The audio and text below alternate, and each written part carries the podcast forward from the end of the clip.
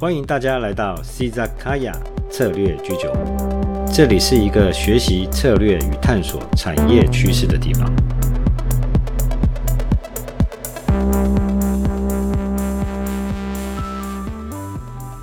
嗨，大家好，我是你们的 Valen 老师。今天我们暂时不谈数位转型，我们来谈谈最近全球产业燃烧的一个新闻事件。就是大陆的限电，限电的区域从广东深圳到江苏，一直延烧到东北三省，甚至连北京部分的区域都已经开始在执行限电的措施。多数的新闻消息都将大陆本次的大规模限电的情况归因于大陆推动能耗双控的政策。但什么是能耗双控呢？待会我们再谈。我们从网络上面好像有更多耸动的臆测吧，啊，对于最近大陆限电的一些消息，他们有非常，我也觉得蛮奇特的一些臆测哈。然后有人说什么计中计啦，哦，就是拜登跟习近平通过电话之后呢，中国大陆就是要来打击美元的霸权，弄出了一些什么连环计啊，然后一些。中国的自媒体呢，包含一位黄姓的台湾艺人呢，说什么限电是中国在布的一手好棋，要来对抗美国。那这种的说法，应该是一种，应该是他们想红吧的胡乱的一些推论。另外，有一些台湾的新闻评论节目，就用所谓的什么中国对美，中国对美国的经济。制裁超限战来描述这次大陆的大规模的限电，我觉得这种说法也只是想要吸引一些收视率吧，吸引一些眼球而已。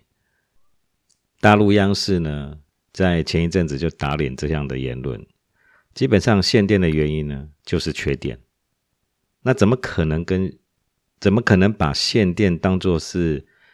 大国之间博弈的一种手法或者是棋子？那这种计谋的论点，其实大陆的央视就评评断，就说太也太低级了。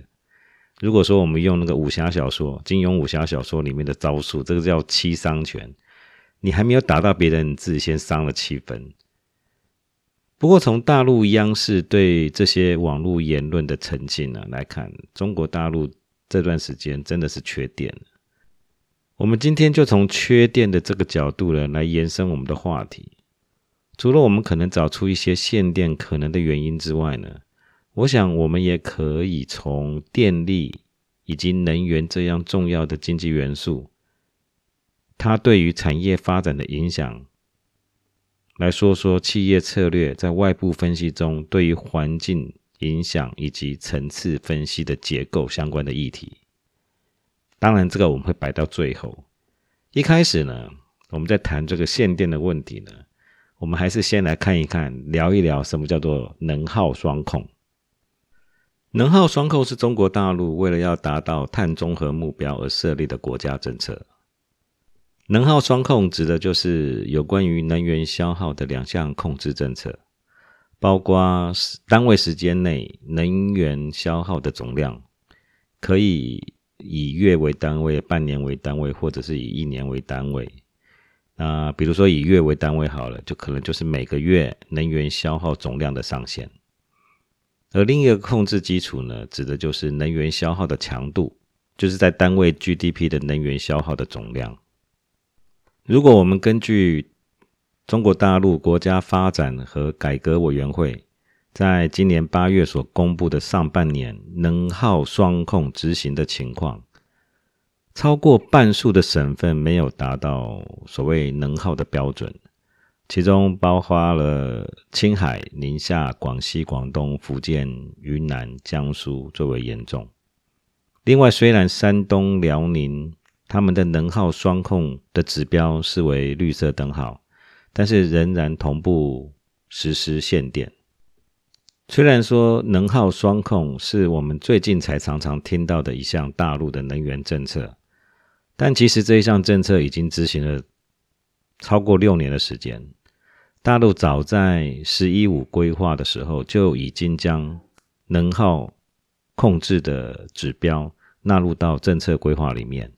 且分别依据各省份的工业化程度来拆分给各省或者是地区来去执行。虽然全球在二零二零年到二零二一年受到新冠疫情的影响，工业生产的在某种程度上面都可以说是下滑，但相较于美国与欧洲。中国这个公认为世界工厂的大国，在疫情的控制算是还是相当的不错。在二零二一年上半年的工业生产整体是增加的，因此，尤其是一些工业重镇啊，比如说像广东跟江苏啊，那能源消耗的强度啊，其实不降反升，几乎在上半年就已经用掉了全年三分之二的扣打。呃，另外再加上国际煤价急速的上扬，那多项的因素加在一起，各个省市政府呢，在避免年底结算能耗的超标的情况之下呢，就只好以限电来作为达到能耗双控的目标。也就是在这两天呢，中国人民日报也跳出来指责各个断燃限电的省市政府过于无理跟强硬的限电手段。我们刚刚也提到，缺煤以及煤价的上升，可能是停电的因素之一。那部分的媒体呢，就很直接的去连接，是不是因为说最近一年呢，中国大陆与澳洲的关系越来越不好了，那中国就禁止澳洲的煤矿的输入，那使得限电的发生。其实很多台湾的媒体跟台湾的学者都有这样子共同的，好像是共识吧，好像是直接就是连接中澳之间的关系。虽然电力供应是电力供应短缺是一个事实，那中国大陆全境煤炭供应供不应求其实也是一个事实。但如果真正要去检视供煤的统计相关的数字，你会发现其实。大陆跟大陆限电与禁止澳洲燃煤输入没有什么太大或者是必然的关系。中国大陆全境发电量大概占全球的四分之一，相当的庞大。其中百分七百分之七十是火力发电，但是中国自己也是全球产煤的大国，它的燃煤的总产量是全世界的二分之一，将近三十七亿五千万吨。而在二零一九年，中国进口煤的总数量为三亿吨，事实上不到中国用煤消耗份额的十分之一。因此，如果要硬要去牵连说是因为禁止澳洲煤的输入而产生限电，实在是有过于牵强。况且，中国大陆过去在二零一九年之前，从澳洲进口的高级动力煤，主要是用在炼钢。以及冶金相关的用途，并非用在燃煤发电，所以硬要去牵连，是因为中澳关系的交恶而不进澳洲煤，然后才导致中国限电的发生，这个就有点夸张了。好，再来，我们根据中国人民日报的报道，能耗双控是大陆迈向能源转型的一项非常重要的指标。虽然中国大陆在产业结构绝大部分是属于高碳能源的本质，尤其在全球产业链分工的结构上面来看，包括水泥、炼钢、石化等等，中国大陆在兼顾经济发展以及低碳转型的过程中，处境是相当的艰难。中国大陆仍是开发中国家的经济实体，但是由于它推动它从事经济发展的能量，多数来自于高碳结构的产业体系。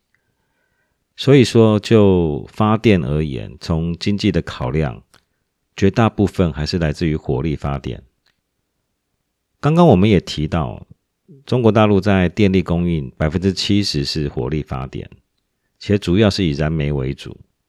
但是根据中国煤炭工业协会所发布的煤炭经济通报。在二零二一年上半年，中国煤炭的消耗量就已经达到二十一亿吨了。相当于去年增加了，相较于去年啊，就增加了大概百分之十左右。其实已经占了今年就是年度预估总量的消耗量的三分之二。因此呢，各个地方政府，尤其是那些所谓的工业重镇，为了要配合中央政府达到减碳转型以及能耗双控的目标，断然的采取限电的措施。虽然人民日报已经发文重批这些地方政府的做法不当，也不应该再从事，也不应该在生产旺季来限制电力的供应。也就是因为如此。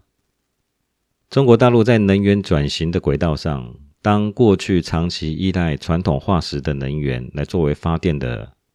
原料的时候呢，它必然就会有刚刚所讲的要兼顾经济发展以及能源供应不足的两难的现象。但中国大陆在面对二零三零年碳排要必须要达到峰值，而且在二零六零年实现碳中和的目标而言，提高清洁能源使用的比例，来并且降低高碳产业的结构，绝对是势在必行。目前中国大陆的绿电比例，包含水电以及风电，还有甚至包含光电，呃，大约都是大约占百分之十一。但是绿电发电会因为随着季节的变化以及极端气候的影响，在发电的比比重上面，在发电的。发电量上面的情况会有不稳定的状况，所以就长期而言，中国大陆其实是更积极的，想要以核能来逐步取代火力发电的比例。那根据路透社的报道呢，中国全境呢现在共有五十一座、五十一部核能发电机组，在二零二零年的发电量占中国总发电量的百分之不到百分之五左右。同时呢，目前也正积极与年增六到八部核能机组的成长幅度呢，预计在二零三零年会达到中国全境总发电量的百分之八。如果相较于世界先进的国家，其实中国大陆的核能发电比率是相对比较低的。根据 WNA 世界核能协会的资料，其实。法国的核能发电比例是最高的，为百分之七十，而美国则占百分之二十左右。因此呢，中国中国大陆呢，他们就认为，如果要达到二零六零年碳中和的目标，其实以核电而言呢，因为核电不会去排放一些像核电的碳排基本上是零，所以核电所占中国大陆全境的供电比例。它必然会有比较积极的成长空间。如果我们不涉及政治，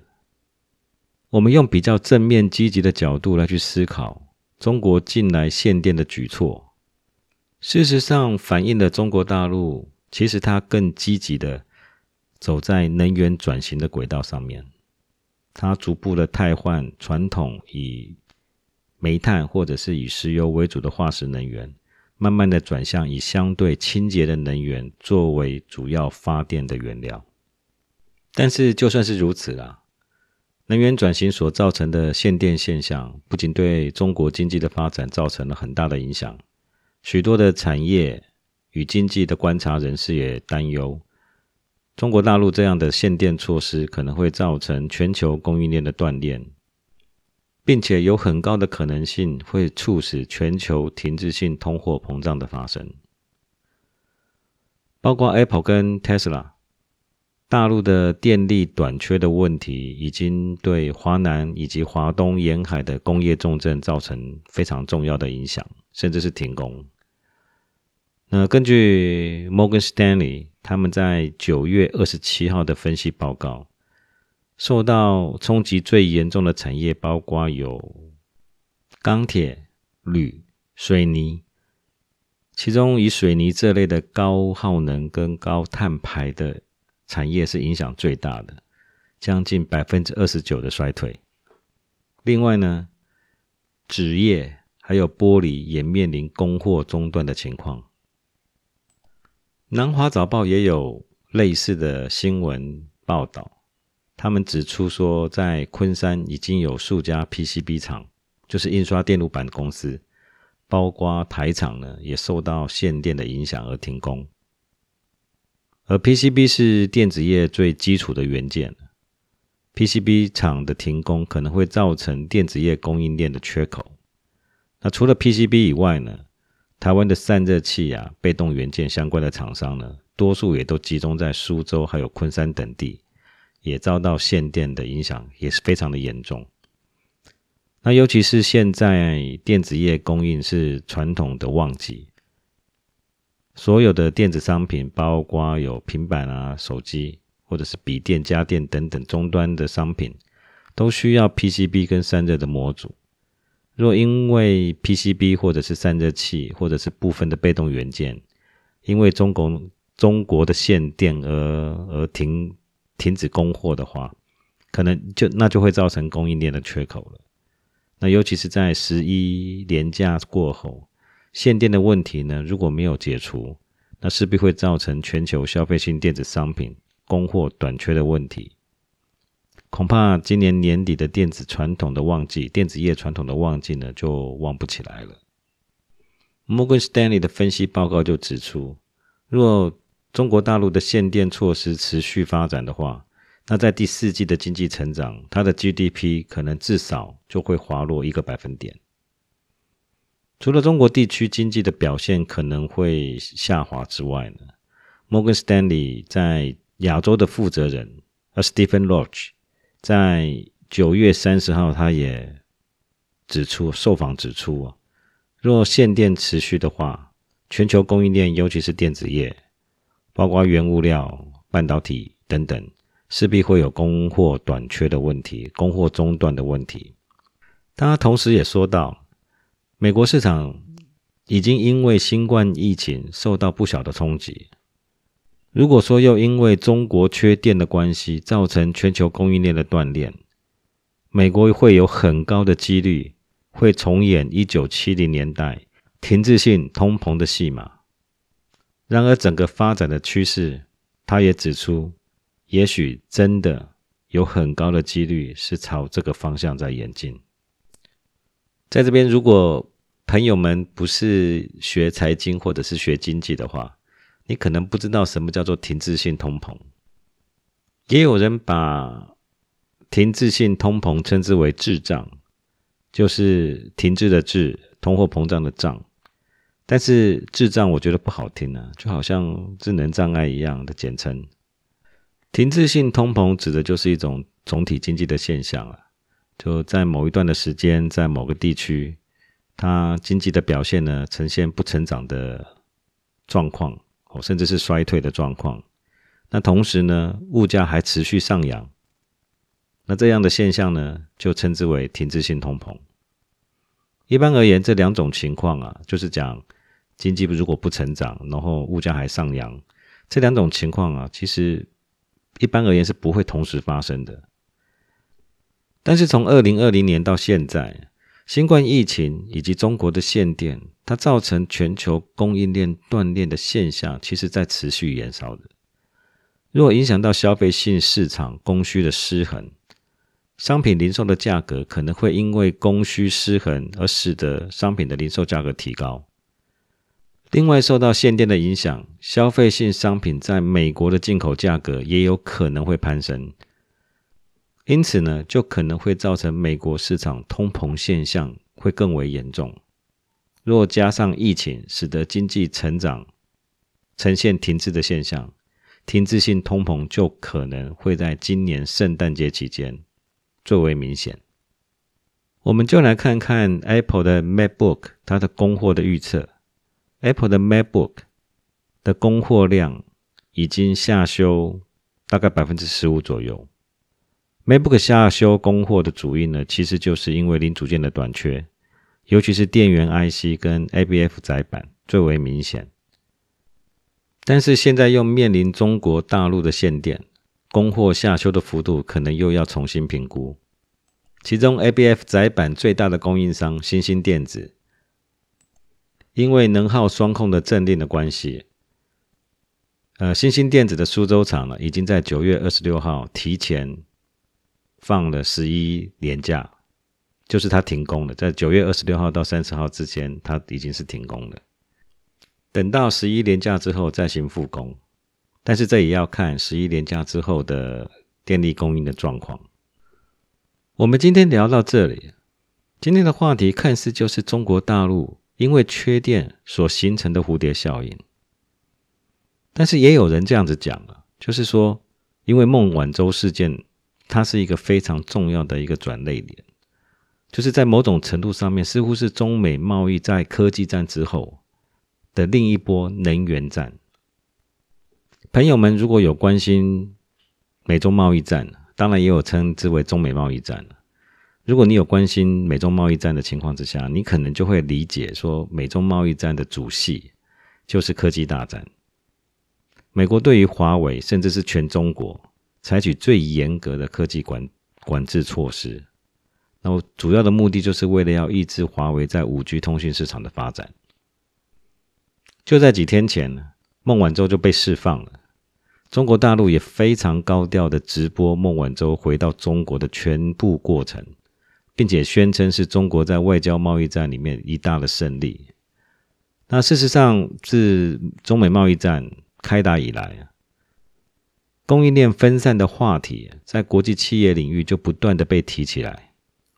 一直到二零二零新冠疫情的大爆发，也促使。另一波供应链分散重组的趋势的发展，但是某些高耗能以及高污染的产业以及相关的厂商，就算他要到其他新的地区或者国家在设厂的时候呢，他其实也会面临到有关于一些地主国相关的法规的问题，那或许就压制了这类型厂商移出中国的意愿。也就是说，留在中国内地从事生产的高耗能以及高污染的企业比例就会逐渐的升高。因此，美中贸易战它的第二种核心的形式，就有可能是会是继科技管制之后呢，另外一波的能源限制。但是万万没想到的是，这些高耗能以及高污染的厂商，有许多它是电子业的上游原物料的供应商。像是我们先前所提到的，像 PCB、散热板以及功率晶体的这些供应厂商，从我们今天的讨论里面，如果针对环境趋势的改变，可以概分为两种类型，或者是说两种不同层级的环境趋势。第一个就是能源或电力的供应，那基本上能源供应是一项国家的生产要素。